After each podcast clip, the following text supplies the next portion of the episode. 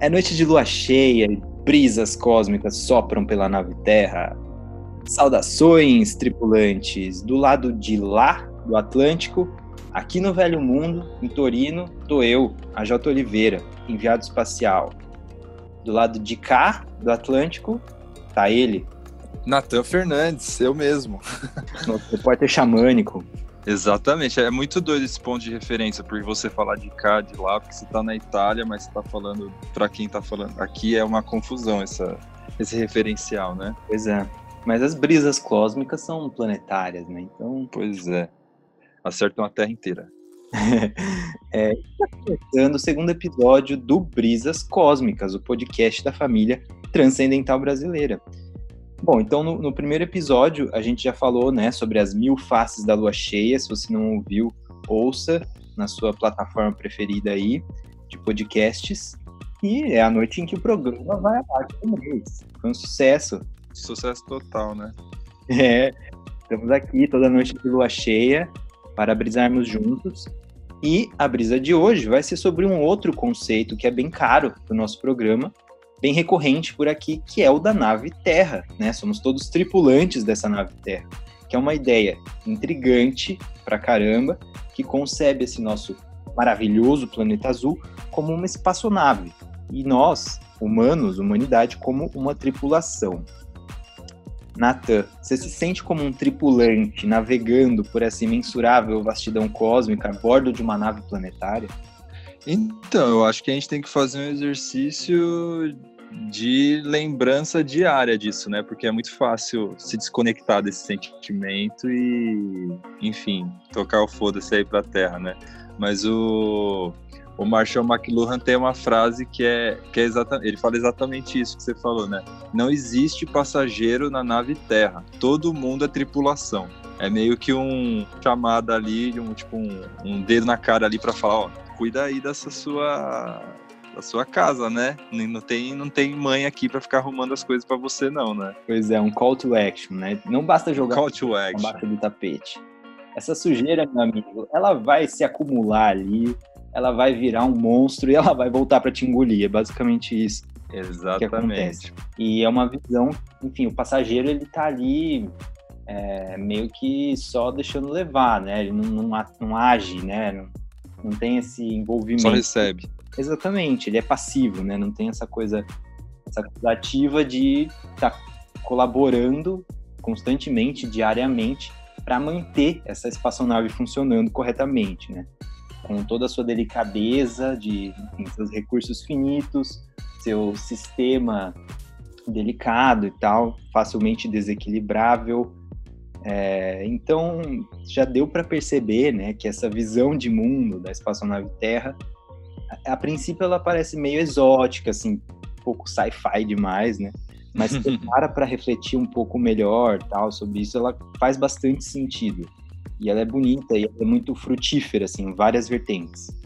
Eu acho que ela é uma metáfora excelente para a gente entender exatamente o que é a Terra e o que, que a gente está fazendo aqui, né? Não adianta só nascer e ficar tirando os recursos e ficar aproveitando de perna para o ar, né? A gente também tem que fazer um mínimo de esforço para manter esse equilíbrio, né? Nem que seja jogar o lixo no lugar certo ou consumir menos plástico, né? Tipo, essas pequenas coisas já, já tornam a gente agentes ativos, né?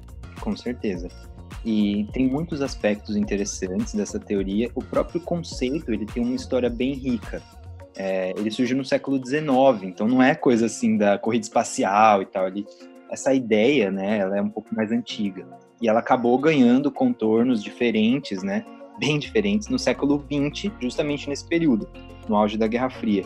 Então é sobre to, tudo isso daí que a gente vai é, brisar um pouco aqui hoje. Então, para começar, vamos começar é, em grandíssimo estilo, né, com o nosso querido Carl Sagan. o, o próprio Carl Sagan ele foi um grande popularizador dessa ideia. É, ele, ele, apresentou ela daquele jeito maravilhoso, inspirador, né, que só ele sabia fazer. Num dos episódios da, da série Cosmos, ele colocou dessa seguinte maneira: Uma das grandes revelações da era da exploração espacial é a imagem da Terra, finita e solitária, de certa maneira vulnerável, carregando a espécie humana inteira pelos oceanos do espaço e do tempo. Ele fazia muito essa associação do espaço com o oceano, e ele dizia que a Terra é a praia do oceano cósmico, que nós tínhamos apenas molhado os pezinhos, ali, os calcanhares, bem no raso, indo até a Lua e tal, e que essa água parecia convidativa, né? Então, é, tocava muito nessa nossa essência curiosa, nômade, e por isso esse nosso fascínio por explorar o espaço. A gente quer sempre ir além e voltar. E, e o Sagan ele compartilhava com muitos intelectuais daquela época essa visão justamente da Terra como um veículo de transporte. Mas é interessante que ele não fala diretamente de uma nave, uma espaçonave flutuando no vácuo do espaço. Ele usa essa metáfora mais náutica, um, como se fosse um barco, sabe, que navega pelo oceano cósmico. E foi, foi justamente assim né, que a metáfora surgiu no século XIX. Ainda não existiam espaçonaves e tal. Então, só em barcos, né, navios. Nem carro existia ainda. Mas é, é legal essa é legal essa comparação com a com o mar, né, essa a metáfora mais náutica, porque se você for é, se a gente for reparar o mar, a grande parte dele também é desconhecido, assim como o universo, né? Total, e é exatamente onde a gente está é um, tá navegando aí. Assim. E quem usou pela primeira vez essa metáfora mais náutica da Terra como um, um barco foi um jornalista, que ele também era economista político americano e socialista. Ele chamava Henry George. É, no livro mais famoso dele, que foi, é, era o Progresso e Pobreza, ele escreveu assim: é uma embarcação bem provisionada, essa na qual navegamos pelo espaço. E daí para frente, muitas pessoas foram se apropriando dessa ideia, tanto, enfim, autores de ficção científica, quanto na academia também dessa embarcação bem provisionada. E ele foca bastante nessa questão dos recursos naturais, né? Enfim, daqui a pouco a gente conversa melhor sobre essa parte. Vamos é, continuar aqui a história da metáfora, que é muito interessante. É, quem realmente lançou essa coisa da espaço ou nave terra o estrelato, assim, foi um cara chamado Buckminster Fuller. O Buck Fuller, ele era inventor, arquiteto, designer futurólogo, filósofo, ele era várias coisas. Gente, é. que currículo. É, americano também. Ele nasceu em 1895, numa cidadezinha lá do Massachusetts, e morreu em Los Angeles em 83. E muitas pessoas acreditam que foi ele que criou esse conceito da espaçonave Terra nos anos 50, mas na verdade não, ele era um grande fã da, das ideias do Henry George, se identificava bastante e deu uma nova roupagem mais tecnológica para essa ideia, que inclusive antes dele já tinha até sido explorada, como eu falei, na ficção científica, né, num livro do, do George Orwell. É, uhum. Mas algo que tanto o Fuller quanto o George eles tinham em comum era um total e enorme desprezo pelas ideias malthusianas, que era, enfim, basicamente diziam que a população cresce de forma exponencial, enquanto a oferta de comida ela aumenta de forma linear. Então, enfim, toda essa coisa uhum. da superpopulação e não a comida não acompanha, os recursos não acompanham e eventualmente você vai acabar levando para uma catástrofe, né? É uma ideia bastante criticada ainda, tal, bem polêmica. É, eles, esses dois eram grandes críticos da, do Malthus. É, só que eles tinham uma, abordagens diferentes assim para essa questão dos recursos naturais. O Henry George, ele achava que a Terra, ela tinha recursos tão abundantes, tinha tanta coisa aqui, tão bem provisionada, né, como ele falou, que, enfim, nunca ia acabar, né, que era besteira se preocupar com o crescimento populacional, porque a, tem, a Terra tem coisa para dar e vender, né, não queria faltar.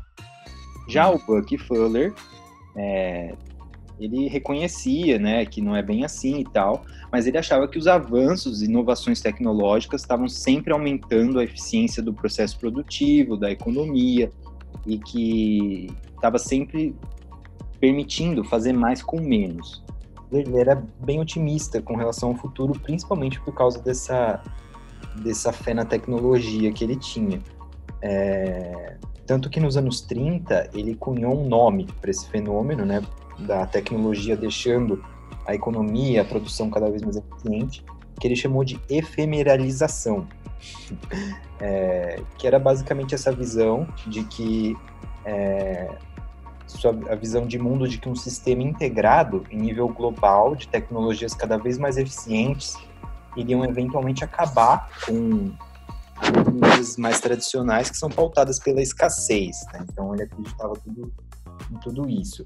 Mas essa fé cega na tecnologia, como tipo, esse coringa capaz de resolver todos os nossos problemas, ela é, ela é problemática, né? Enfim, daqui a pouco a gente pode conversar melhor sobre isso. Pois é, eu acho que na verdade, se você reparar, os dois estão certos e errados em alguns pontos, né? Porque, num, sei lá, séculos atrás, talvez fosse difícil mesmo imaginar que todo o recurso da Terra ia ser esgotado, né? Ninguém, acho que nem passaria pela cabeça que os próprios seres humanos iriam usar tanto que ia acabar. Hoje isso já está muito óbvio, né? Mas naquela época acho que não, não era tão claro, né? E também a ideia de tecnologia, que eu acho que é também tem um, uma ideia boa que de fato ela ajuda, né? Mas como a gente vai falar mais para frente, o problema não é a tecnologia em si, o problema é a concentração, né? O, é o é deixar isso só na mão de alguns poucos e, e quem mais precisa não, não ter acesso a isso, né? Exatamente. É, mas o fato é que esses pensamentos todos do Fuller, eles eram tipo o substrato, assim, onde boiava esse conceito da, da espaçonave Terra na, na cabeça dele. É, só que ele introduziu isso nos anos 50, só que ainda era algo, assim, meio restrito, né? Não era popular. É, foi só no, no, nos anos 60, assim, no auge da Guerra Fria, essa ideia pegou mesmo, pegou forte, né?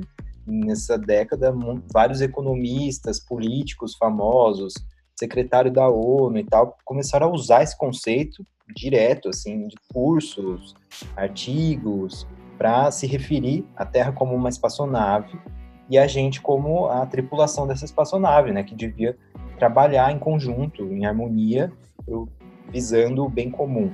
Era esse o discurso. É, tanto que em 68, aproveitando esse alvoroço todo, o Fuller ele publicou o, o livro Manual de Instruções para a Espaçonave Terra. Maravilhoso. É, que ele elabora melhor, né, toda essa, essa teoria aí. E daí, pouco tempo depois, estava tão em alta isso, que até a própria Disney é, construiu no, no Epcot, o, aquele parque grande deles, né? Aquela bola gigante futurista que virou, enfim, todo mundo conhece, é um símbolo do parque, que ela foi batizada de Spaceship Earth. Ou seja, de uma teoria obscura virou tipo o, o, o símbolo da é. Disney. Exatamente. Esse é o, o, a nossa espaçonave maravilhosa que a gente vive. Muito bom. E é esse, é, esse brinquedo, essa atração é tipo uma montanha russa que ela conta a evolução da comunicação humana, né, desde os primórdios lá até o, hoje e o futuro. Só que o que nem todo mundo sabe é que essa estrutura, ela também é um design patenteado pelo Fuller, que chama domo geodésico. É, e daí depois de um tempo até uma molécula de carbono descoberta naquela época lá, com essa mesma estrutura que ele criou foi batizado em homenagem a ele, de Fulereno. Gente, é. Fulereno. Podia ser fuleiragem, né? É, quase isso. Mas, então, o fato é que o conceito, ele acabou ficando bastante caro, assim, para o movimento ambientalista. Por motivos óbvios, né? Essa visão da Terra como algo frágil, uma espaçonave com sistemas mecânicos integrados que tem que estar tá, né, com uma manutenção, tem que ser bem cuidados e nós como uma tripulação, todo mundo, né, essa coisa é, trabalhando em, conjunto, são imagens muito fortes, né? Uhum. E, e, se alinham bem com muitas das, das pautas que o, que o aquele ambientalismo nascente pregava. É, e, e, tem um, um, artigo interessante que um historiador da Universidade de Boston escreveu, que ele faz justamente o histórico dessa metáfora, né, e umas observações bem boas. É, o mais bacana é a forma como ele explica é, a maneira como o ambientalismo global nasceu profundamente influenciado por esse contexto tecnocrático mesmo, né, da, da Guerra Fria. Uhum. Ele diz que o, o advento da, da era nuclear, né, o primeiro teste da, de uma bomba atômica de hidrogênio lá nos Estados Unidos, deu o ímpeto para esse ambientalismo nascer, né, para confrontar é, todo esse, esse monstro tecnológico que ameaça o planeta que a humanidade estava criando. E a corrida espacial, é, principalmente as imagens da Terra, como a Earthrise, né, como a gente comentou bastante no episódio passado aqui, uhum. elas acabaram fornecendo esse apelo visual, estético, essa inspiração que ganhou, enfim, muito apelo entre as pessoas, né? Se massificou. Uhum. É, e, e, o nascimento da cibernética também, né? a coisa da computação e tal, dessa, da cibernética em específico, e criava modelos de sistemas complexos, né? modelos de computador para simular o funcionamento de sistemas complexos, como os processos da natureza, né? que são todos interconectados e tal. E foi assim que nasceu a ecologia, também muito inspirada nessa, nessas tecnologias da Guerra Fria. Mas aí, conforme os anos 70 foram avançando, veio os anos 80, esse conceito da espaçonave Terra ele foi caindo em desuso, porque a corrida espacial esfriou, teve a contracultura, né, que a, acabou alavancando uma outra concepção do planeta e da natureza. É, o é, que, que você ia falar, Nate? Não, eu ia comentar a ideia das imagens mesmo, porque é realmente impressionante, muda muito a, é, acho que você pode ter inúmeras teorias sobre uma coisa, mas quando você coloca uma imagem ali, tipo o nascer da Terra, ou os efeitos da bomba atômica, de como o ser humano pode destruir. A Guerra Fria era isso, né? Era tipo um esperando o outro destruir, que na verdade era uma destruição completa do planeta Terra inteiro, né? Era, era isso. Aí você vê aquela a imagem da, das pessoas, aquela imagem famosa da menininha pelada, né? É, acho que tudo isso causa muito impacto em, pô, vamos proteger, porque tá, tá, tá foda, né? Oh, total. Então, e daí foi nascendo essa, essa nova concepção da Terra, né? Que é, em contraponto dessa visão mais tecnocrática que via o planeta como uma espaçonave, né, um, um, artefato tecnológico, essa nova visão ela pregava uma relação mais simbiótica, assim, mais é, natural mesmo da civilização da humanidade com a natureza, com o mundo natural ao nosso redor. Uhum. É, e com isso começou-se a evocar mais imagens como a da Mãe Terra, né? A Terra como uma mãe, uhum. Pachamama, e, enfim, outras coisas também é, ficaram mais em alta, como a hipótese de Gaia, né? Que vê a Terra como um organismo vivo.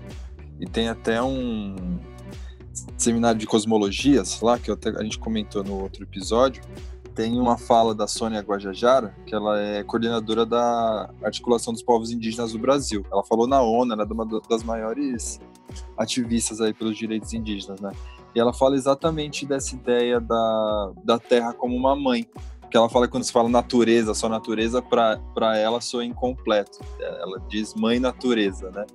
E aí ela tem uma fala muito interessante, que ela diz que muita gente compra um terreno como investimento, hoje em dia, né? Muita gente compra terreno como investimento e vende para sair do aperto.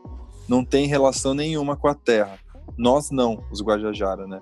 Pra gente, a nossa terra é a nossa casa, a nossa mãe. E mãe não se negocia. Eu acho que traz essa, essa ideia de simbiose, né? Que já é, já é mais para além aí da, da ideia da espaçonave terra, mas também traz essa ideia de que, que as, as, duas ideias se, se complementam, na verdade, porque quando você entende que você faz parte daquele do ambiente que você vive, você vai cuidar dele de qualquer forma, né? Acho que os dos dois, as duas ideias trazem essa ideia de cuidado. Né? Sim, com certeza.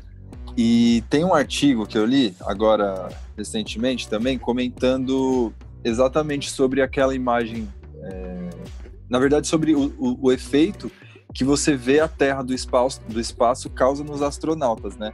Que é o que eles chamam de overview effect, que é o, esse efeito de visão ampla, né? De visão geral. A gente comentou nas, na, na, no outro episódio, você falou agora dessa foto da, do nascer da Terra, né? Que o Jim Lovell fez, né? Dessa primeira vez, né? Que os, os caras estavam indo lá para a Lua, de repente eles olham para trás e eles veem a Terra flutuando no, no espaço, que era uma coisa que nunca tinha se visto antes, causou um impacto tremendo, não só pessoalmente neles, mas na, na população inteira da Terra, né? É, foi o que deu impulso aí para os movimentos ambientalistas, né? E aí o, o Jim Lovell, ele fala, né, que a vasta solidão é inspiradora e faz com que você perceba exatamente o que você tem lá na Terra. E então isso causa, causa uma mudança de, de perspectiva e de conectividade com a Terra também, né? E aí os caras falam que esse é o overview effect, né? Que, que dá uma um, que o resultado é um forte desejo exatamente de proteger o planeta. E aí tem um artigo que eu estava lendo naquele site ION, uns cientistas do Imperial College London, eles comparam esse overview effect, né, com as experiências psicodélicas.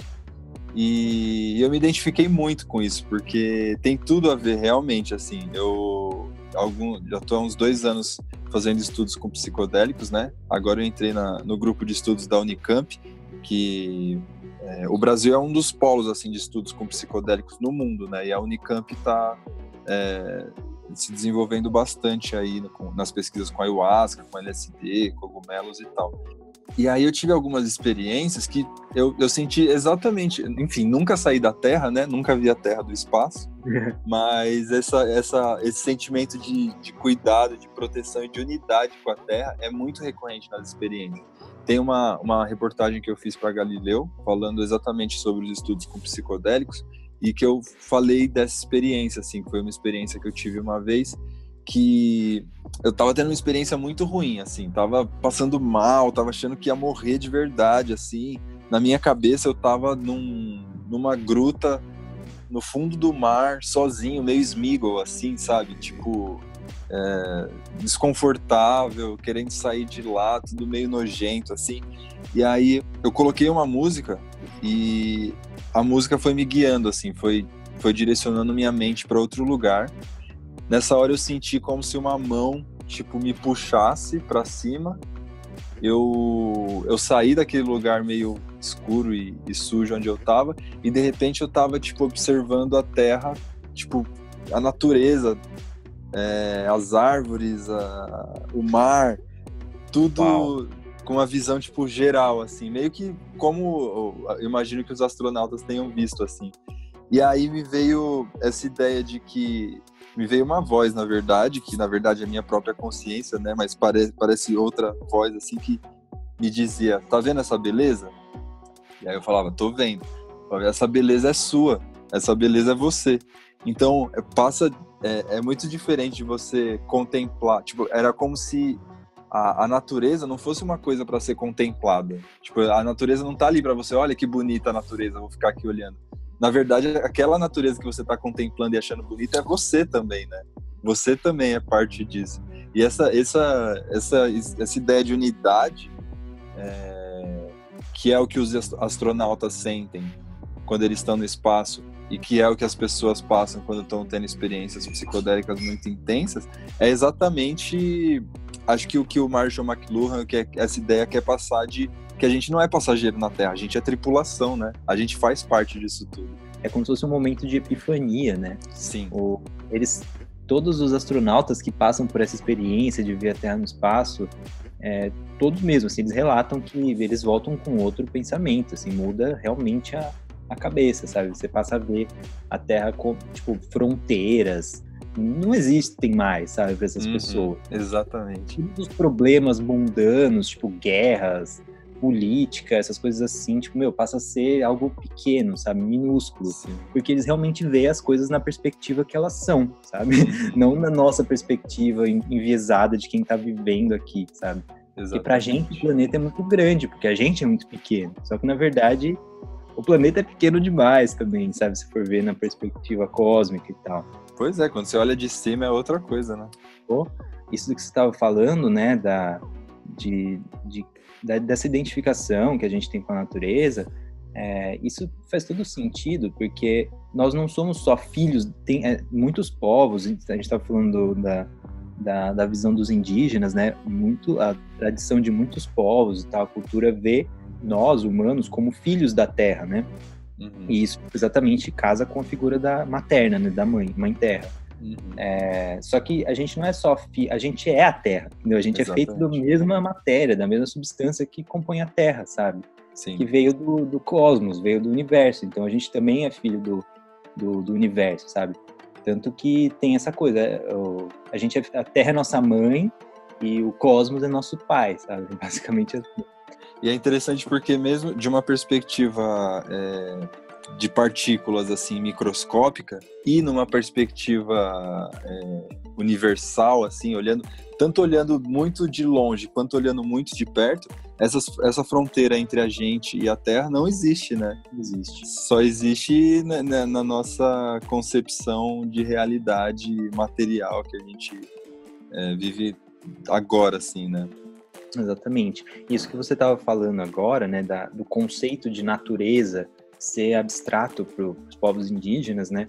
Tem um, trecho desse artigo que, que eu estava falando que ele é bem interessante e eu acho que ele é, acrescenta bem nesse, nesse aspecto.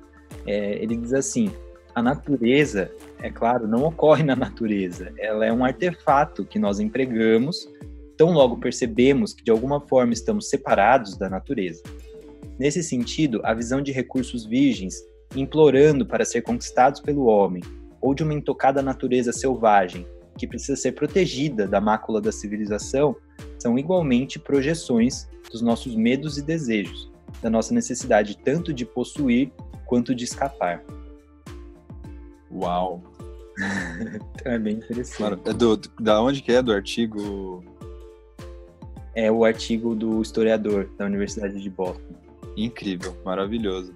Tem tudo a ver também com a tem um livro da Rachel Carson que chama Primavera Silenciosa, ele é de 1962, e assim como essa a foto da, do nascer da Terra, né, que é de 68, esse livro também foi um impulso para o movimento ambientalista, né, porque foi a primeira vez que alguém refletiu seriamente sobre o uso dos agrotóxicos. Na época, o DDT era tipo, enfim, era um absurdo de os, os, os efeitos ambientais que ele causava já foi é, há muito tempo, já acho que na década de 80 ele já foi, já deixou de ser utilizado. É, mas hoje em dia a gente, a gente continua usando esses agrotóxicos e aí a, é, esse livro da Rachel Carson da década de 60 fala umas coisas que ainda são muito atuais assim tipo tem uma um trecho que ela diz é, o controle da, da natureza é uma frase que exprime arrogância nascida na era Neandertal da biologia e da filosofia quando se supunha que a natureza existisse para a conveniência do ser humano. Os conceitos e as práticas da entomologia aplicada datam em sua maior parte da idade da pedra da ciência. Nossa preocupante tragédia é que uma ciência tão primitiva tenha se armado com as mais modernas e terríveis armas e que, ao voltá-las contra os insetos, tenham-nas também voltado contra a terra.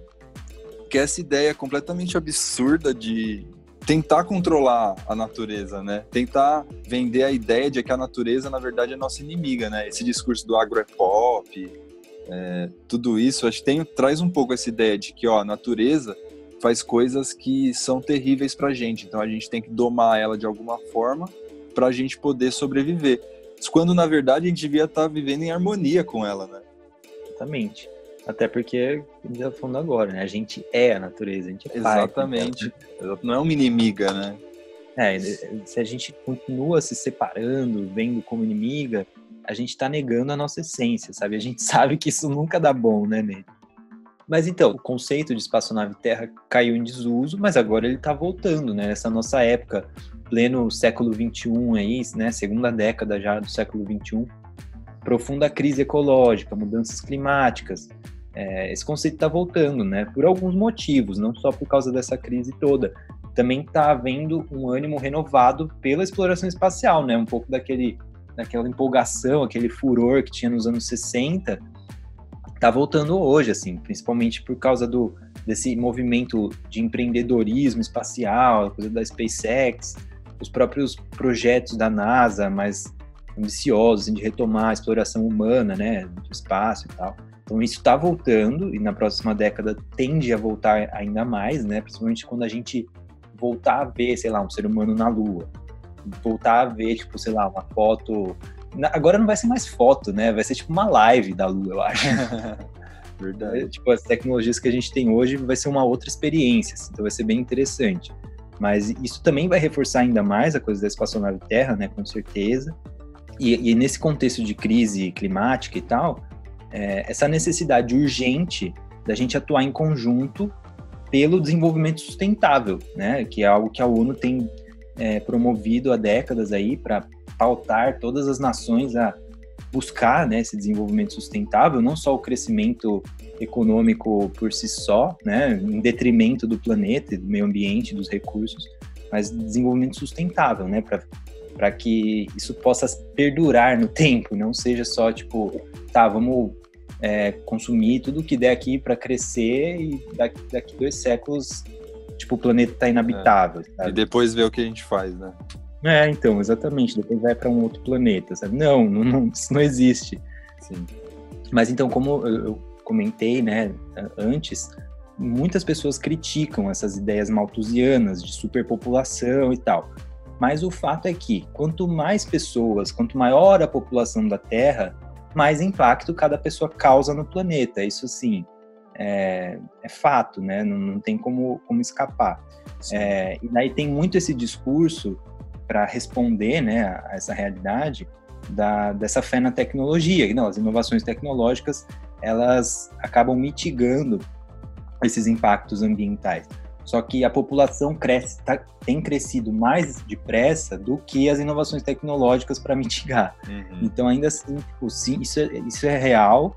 As inovações tecnológicas diminuem os impactos que a superpopulação causa no planeta, mas por mais rápido que tenha sido, que estejam sendo, né, essas inovações estejam acontecendo, elas ainda não estão dando conta de colocar a balança no, no zero ali, sabe? Uhum. Tirar do vermelho.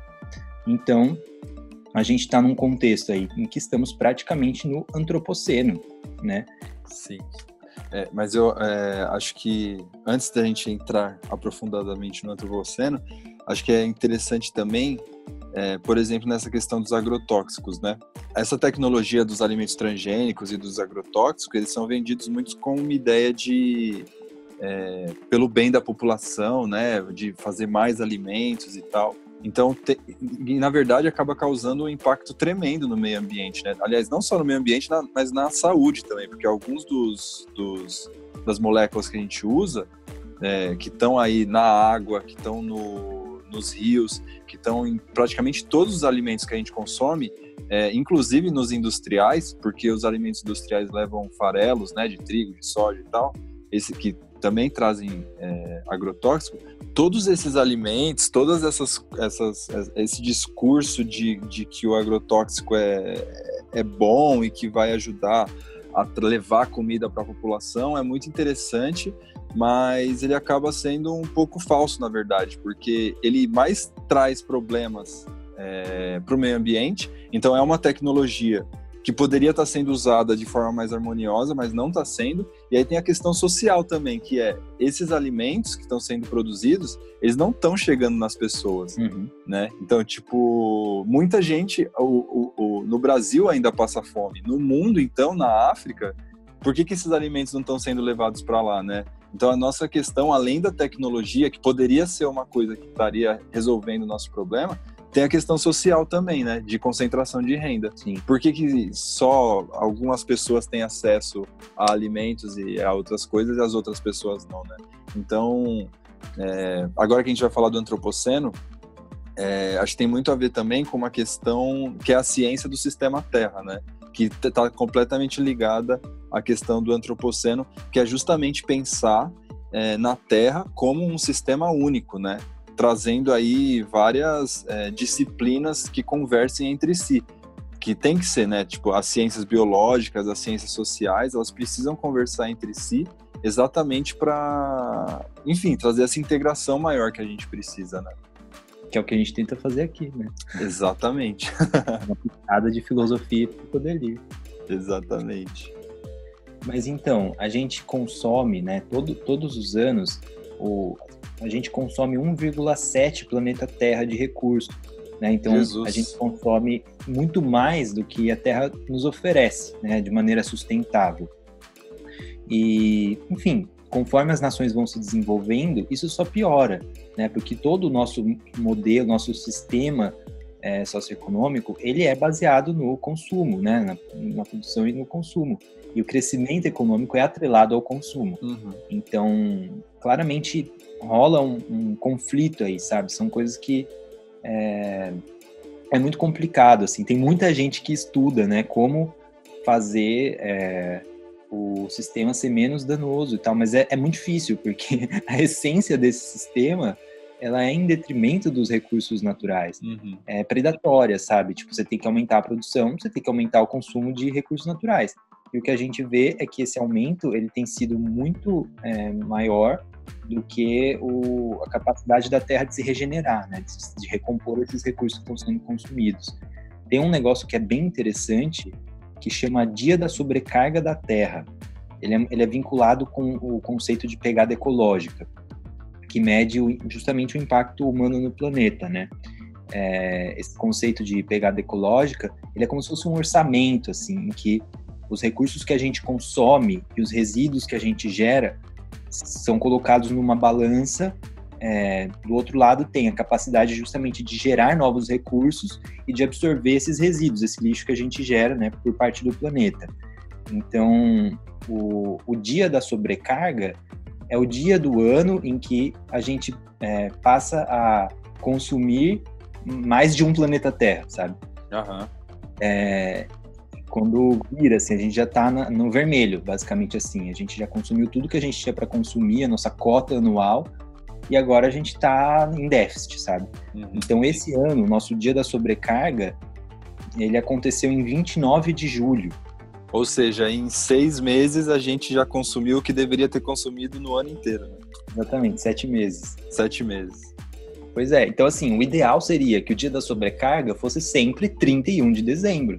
Num uhum. mundo 100% sustentável, em que a gente só consome é, o que a Terra tem a capacidade de, de recom se recompor, né? O dia da sobrecarga seria em 31 de dezembro. Uhum. Uma, um sistema não suicida, né? E, o fato é que, assim, a cada ano que vai passando, esse dia ele, ele chega mais cedo, sabe? Então, tipo, não é que a gente tá. É, já chegou num ponto que, não, peraí, vamos retomar a sanidade, sabe, coletiva. Não, a gente ainda tá é, indo ladeira abaixo, sabe? É, então, tipo, 30 anos atrás, o dia da sobrecarga, ele acontecia mais ou menos no meio de outubro. O que já era ruim, né?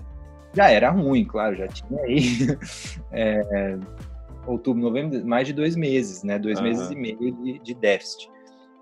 Mas aí, há 10 anos, passou por meio de agosto e agora a gente já está em julho, né? Entrando em julho. É, e considerando que as, essas, as queimadas, o, o óleo que foi derramado nas praias, ano que vem, praticamente dia 1 de janeiro, já vai ser o dia da sobrecarga, né? Pois é, o principal fator, justamente, que está abaixando o dia são as emissões de, de CO2. Uhum. Tem outros fatores também que colaboram, mas o CO2 é o principal, que é o que a gente mais está pecando, assim. Nossa. É, e estudos de sustentabilidade, né, atuais, eles trabalham bastante com o conceito, esse conceito de limites, é, uma zona de segurança, né, como se fosse isso, para que esse sistema Terra, né, que o Natan estava falando, é, que é um sistema só, né, complexo pra caramba, com todo interligado, muito difícil de se modelar e de se prever o futuro, porque tem muitas variáveis, né? Uhum. Para que ele não se desequilibre e entre em colapso. Tem um nome para esse colapso, né? Tipo, é um, é um, conceito assim, de tipping point, que é como se fosse um ponto de ruptura, um ponto de virada, né? Um momento em que as coisas saem de controle, basicamente assim. Começa a virar uma reação em cadeia, um efeito dominó, que tudo começa a desabar, sabe? Tudo desanda. Assim. É o momento fudeu. É, exatamente. tipo, Exatamente. E tem um, um artigo do, do NEP, né, que é o Programa da ONU para o Meio Ambiente, que ele usa uma metáfora bem interessante para ilustrar esse coisa do tipping point, que é uma metáfora do ônibus superlotado, assim. Então, a gente já viu várias vezes, né, aquelas imagens, sei lá, da Índia, esses lugares, tipo, meu, que tem os metrô, tipo, os ônibus superlotados, a galera na janela, em cima do ônibus e tal. Uhum. Imagina esse ônibus. Aí a cada ponto que esse ônibus para, um passageiro novo vai subindo no ônibus, sabe? E daí esse ônibus vai inclinando um pouquinho mais cada passageiro que entra ali no, no mesmo lado, sabe? Então, parou um novo ponto, entra um novo passageiro, o, o ônibus tombou. E daí vai entrando, vai entrando, é, é o que se chama de impacto linear, né? Uhum. Tipo, as pessoas que estão lá dentro, o motorista, não se importam muito, não dão muita bola. Tipo, ah, beleza, o ônibus tombou só mais um pouquinho, inclinou, tá tudo bem, sabe? Uhum. Daí vai chegar um momento em que um passageiro vai entrar e o ônibus vai capotar, entendeu? Simplesmente assim. Porque... E todo mundo vai se ferrar, né? Exatamente, foi a gota d'água ali. Então, ao invés de um passageiro ó, subindo e aumentando esse impacto linear, é, um novo passageiro vai significar um ônibus capotado, entendeu? É uhum. basicamente uhum. isso, que são essas, essas pressões antropogênicas que a gente vai colocando no, no sistema Terra, na nossa espaçonave, né, no, no, no que nos mantém vivos. Uhum. Para vocês verem como isso é muito doido, né? Olha o que a gente faz com a nossa espaçonave. Pois é, e é por isso que a gente está entrando agora, os geógrafos já estão, é, acho que em fevereiro eles possivelmente vão decidir isso, né? A gente vai entrar numa nova época da Terra, que é justamente o antropoceno, né? Exatamente. Então, o, a nossa civilização humana, ela se desenvolveu no Holoceno, que foi o período que começou mais ou menos 10 mil anos atrás, desde o fim da última era do gelo, marcado por condições climáticas, planetárias no geral, bem estáveis. Tipo, a gente está é, numa um mar muito calmo, assim. Foi, foi isso que permitiu que a gente prosperasse, que a gente desenvolvesse é, nossa cultura, nossa tecnologia, nossa civilização global. E todos esses, é, esses essas pressões que a gente está colocando, esse risco do, do tipping point, né? É, e essa necessidade de limites, é, elas correm, elas vão aumentando o risco de que essas condições estáveis do Holoceno elas deixem de, de existir, assim, elas se desestabilizem e gerem um planeta muito mais hostil, em que muito provavelmente a gente não está preparado para viver, que é justamente o antropoceno. É, na verdade, o antropoceno não estaria atrelado com esses tipping points que a gente está falando, se eles acontecerem, vai ser só mais um elemento que corrobora o antropoceno, sabe? O antropoceno ele teria começado antes, né? Mas a gente pode fazer um, um episódio inteiro do podcast, né, Nate, falando sobre o antropoceno. E vamos fazer. Vamos fazer. Mas é interessante porque é, a, desde a década de 70, 60, os cientistas já percebem o impacto do ser humano nas estruturas da Terra. Então, é, é, tipo, é a poluição, é o, o desgaste e, e, as estruturas geológicas já trazem as marcas do ser humano também. Isso é uma, grande, uma das grandes marcas do antropoceno, né? Você falou de, das emissões de, de gás carbônico, tem o livro do José Eli da Veiga que ele, é, ele chama Antropoceno e a Ciência do Sistema Terra, que ele fala exatamente sobre isso. Tem um, um trecho aqui que eu separei, que ele fala é, de todo o gás carbônico atribuível às atividades humanas hoje colocados na atmosfera, três quartos foram emitidos nos últimos 70 anos. Nas três últimas gerações, o número de carros passou de 40 milhões para 850 milhões. E a produção de plástico saltou de 1 milhão de toneladas para 350 milhões de toneladas.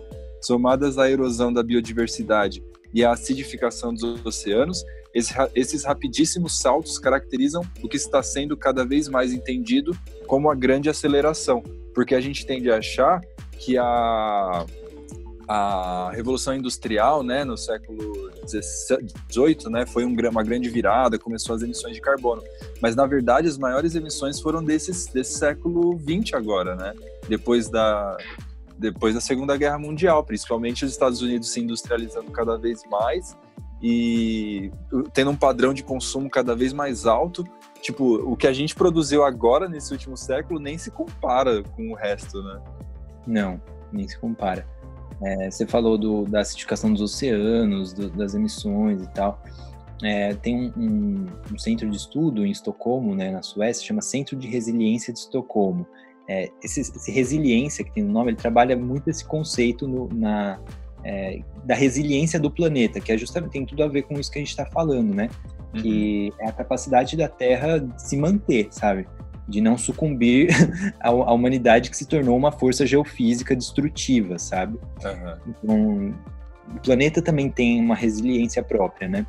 É, e eles estipularam um, um corpo assim bem interessante, teórico, que eles chamam de limites planetários. São nove limites, que é basicamente aquela coisa da zona de segurança que eu estava falando agora há pouco. São, assim, a gente pode explorar o planeta, né? Não é aquela coisa assim de, tipo, não, vamos viver nas cavernas. É. Não é isso, sabe? viver no, no largados e pelados. Né? É. A gente tem o nosso playground ali, as coisas que a gente pode explorar e mexer. Só que se a gente não quiser é, se ferrar daqui um tempo, a gente tem que ficar nessa zona de segurança, tem que respeitar os limites do, dos ecossistemas e tal, do sistema Terra. É, então, eles pontuaram nove desses limites. É bem interessante. Alguns deles ainda nem foram quantificados direito, tipo poluição química, essas coisas assim, que não tem como medir, né? É, é impossível, assim.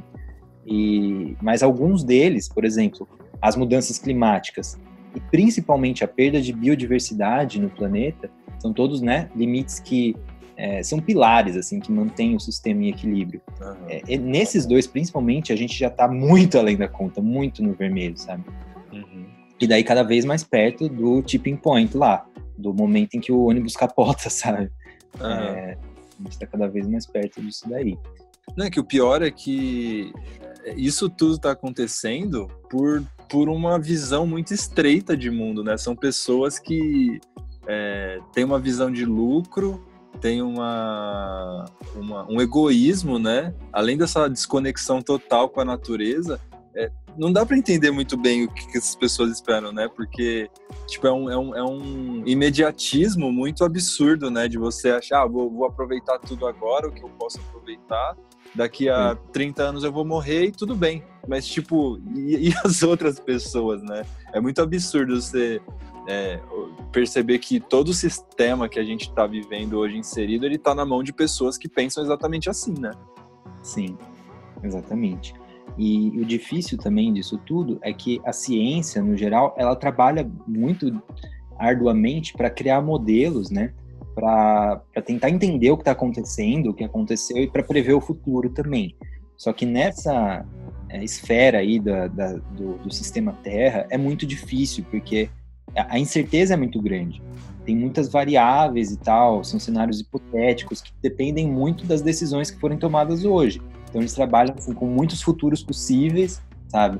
E a gente cabe a nós, aos líderes mundiais é, atuais, escolherem qual desses futuros eles vão, eles vão concretizar, sabe? Eles vão fazer acontecer. O que a gente tem visto acontecer é o cenário pior de todos, que é o business as usual, né? Uhum. É, é, tipo, fazer o negócio como sempre foi feito e tal. Teve o Acordo de Paris, né, recentemente, em 2015, para tentar frear as emissões e, e, o aquecimento global. Mas o que a gente tem visto é que o Acordo de Paris não está sendo suficiente, sabe? Uhum. A, o IPCC ele determina assim como essa zona de segurança, né, o limite de aquecimento global seguro, como sendo um grau e meio. E a gente já aqueceu um grau desde a da Revolução Industrial, entendeu? Uhum. Então é praticamente impossível que a gente se mantenha no aquecimento de um grau e meio. Tem que ter mudanças muito drásticas em níveis assim estruturais do sistema. Uhum. E a gente não tem visto a vontade política para fazer isso acontecer. Então, é tudo muito, muito delicado, assim. É muito, muito absurdo também. É. Então, o fato é esse, assim, esse sistema socioeconômico, né, que a gente vive hoje, em que o crescimento ele é baseado unicamente no consumo crescente de bens materiais, ele, ele é problemático, sabe? Acho que isso qualquer pessoa é, minimamente consciente e racional sobre a, a situação concorda, assim, é um pouco de, de, consenso que, que não tem como continuar no business as usual, sabe? Sim. É, então, por isso, é, essas discussões e estudos sobre população, elas são muito importantes, né? Mesmo, enfim, que ainda gerem tanta polêmica e tal, galera é, não concorda com, com essas ideias malthusianas, é, mas é importante estudar a população, crescimento populacional, é, demographics, todas essas coisas, porque a gente causa muito impacto no planeta, sabe? A gente está no antropoceno, a gente é uma força geofísica e essa força está cada vez mais intensa, porque cada novo ser humano intensifica, não é, não é como se, tipo, eu gerasse um impacto no planeta, somos todos nós juntos, sabe? A coletividade. Sim. 7 bilhões de pessoas, né? Exatamente. é, logo a gente vai estar tá batendo em 9. Tipo, é, esse artigo do NEP, que ele trabalha justamente com essa, é, essa reflexão, qual a tripulação máxima da nave Terra, sabe? É, é, a partir de quantas pessoas, quantos habitantes do planeta, tipo, meu, não dá mais, sabe, para aguentar seres humanos aqui. Uhum. É, eles fizeram um levantamento, assim, das principais estimativas e a maioria delas coloca entre 8 bilhões e 16 bilhões de, de pessoas. Uhum. É, a gente está chegando no, no, piso, né? A gente já está com 7,5 bilhões de seres humanos no planeta. E a estimativa é que a gente atinja 10 bi até o final de, desse século, né, de, até 2100. Vixe. 10 bilhões. Então a gente está tá caminhando aí. É, é... É, é, que o lance é, é, o planeta Terra tem muito espaço, tem muito lugar, tem, tem muita possibilidade de, de alimentação, muita. Tem. É, não, não dá para saber quantos comporta, mas realmente comporta muita gente. A questão é como a gente está tá entrando em harmonia com esse sistema, né? Se a gente é, se a gente está tirando, tirando e não recolocando, é óbvio que vai dar merda em algum momento, mas é, talvez se a gente encontrar harmonia, se a gente conseguir é, estabelecer acordos ali, zonas que não devem ser transpostas, né? Transpassadas, transpostas ou transpassadas? Fiquei confuso. Acho que transpostas, né? Transpostas. É, acho que é possível, talvez, né? Sim. Porque. Sim. É, é, mas é isso, né? São, são coisas que a gente vai ter que abrir mão de, de lucro, vai ter que abrir mão de algumas coisas para que isso seja possível. E a questão é, quem, será que as pessoas vão estar interessadas nisso, né? É, então.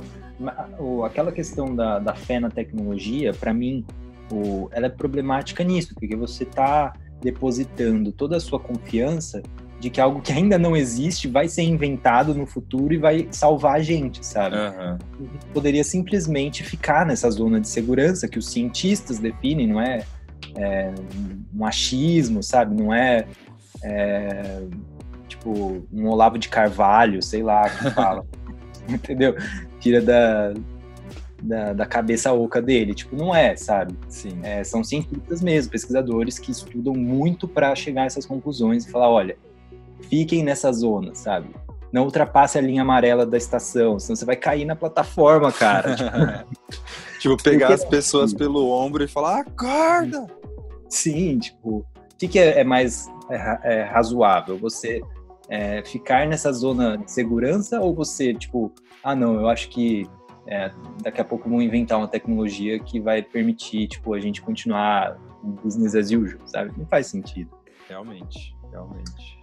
Mas tem uma, um, uma outra, para a gente encerrando aí a nossa brisa de hoje, uma outra ideia interessante, né, que acaba se apresentando como uma possível solução, assim, uma possível alternativa, né, para esses problemas todos que a gente tem enfrentado aqui na nave Terra, é justamente essa perspectiva de colonização espacial, né, enfim, criar colônias na Lua, em Marte, é, de é, meio que é, criar novas naves, não, não uhum. terra, né? Criar novas naves para abrigar essa, essa tripulação crescente é, e, e, aliviar, né, um pouco essa superpopulação toda confinada aqui na Terra, tipo espalhar isso pelo espaço. Também uma outra perspectiva que se abre é da exploração dos recursos espaciais, né? Enfim, minerar asteroides, minerar a Lua. Então, tipo, os recursos aqui na Terra são finitos, beleza? Finitos, não infinitos. Uhum. É, mas no sistema solar, nos asteroides, tem, meu, muita coisa, sabe? Que se a gente conseguir explorar, daria aí um fôlego, sabe? Mas eu acho que mesmo aqui na Terra, é, a gente tem recursos infinitos também, tipo energia solar, energia eólica e energia geotérmica, são coisas que podem ser exploradas e que não tem fim, né? Sim, sim. São renováveis, né? É, são renováveis são, e, e, e já tem algumas iniciativas nesse sentido. Eu, eu super apoio a exploração espacial, mas eu acho que seria muito triste se ela fosse uma. Ela, acho que ela tem que, ela tem que existir, ela tem que ocorrer, mas como uma, uma numa perspectiva de, de avanço, né? E não de desespero. Tipo, ah, acabou aqui, a gente vai ter que ir para outro lugar, né? Eu concordo. É, tipo, essa expansão, como assim, tipo, olha, vamos ao espaço, ao desconhecido, como filhos orgulhosos da Mãe Sim, Terra, sabe? A humanidade Exatamente. Levando essa altivez que ela desenvolveu aqui, tipo, essa plenitude, sabe? Que a gente tá mas a gente tá longe de alcançar ela, mas a gente ainda assim a gente tá se expandindo. Total. Então, é aquela coisa, né? O, o Natan é um grande apaixonado aí, entendedor de ficção científica, ele sabe muito bem, né, o que é a distopia. É, e a gente, isso é uma grande distopia, né? Sim, estamos vivendo. A gente, não, a, gente explorar o espaço dessa, também dessa maneira predatória. Ah, sim, sim, com certeza. A mesma lógica que a gente faz aqui na Terra, replicar no, no espaço, sabe? Ou então, tipo, exaurir os recursos da Terra, deixar tudo cagado e daí, tipo, um outro planeta, como se a gente fosse gafanhoto, sabe? Exatamente.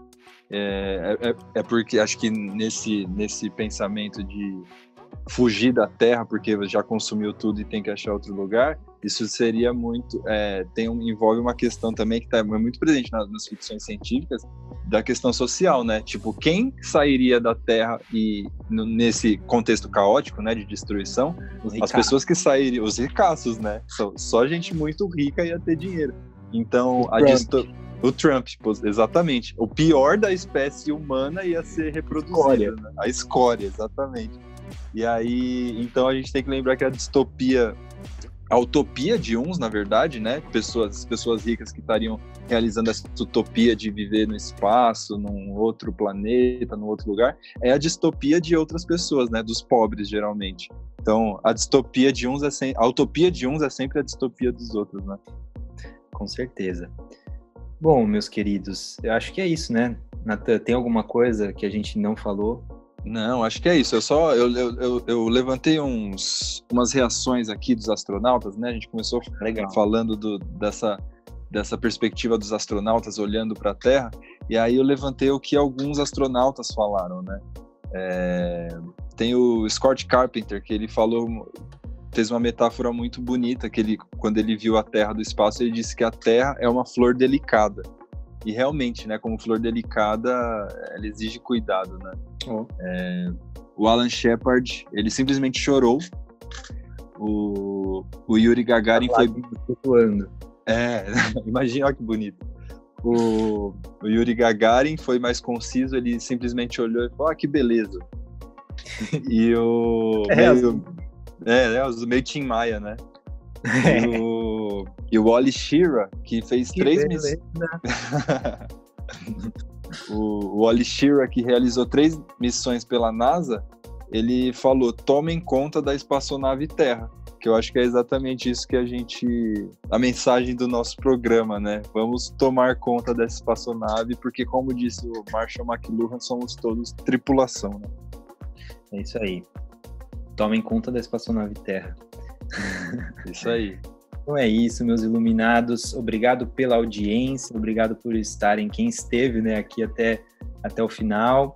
E antes de encerrar, convido todo mundo que está ouvindo, né, nossos iluminados ouvintes, a participarem do podcast, a conversarem com a gente, né? Sim. A gente tem três canais de contato que vocês podem conversar com a gente. Vocês podem enviar um e-mail, né?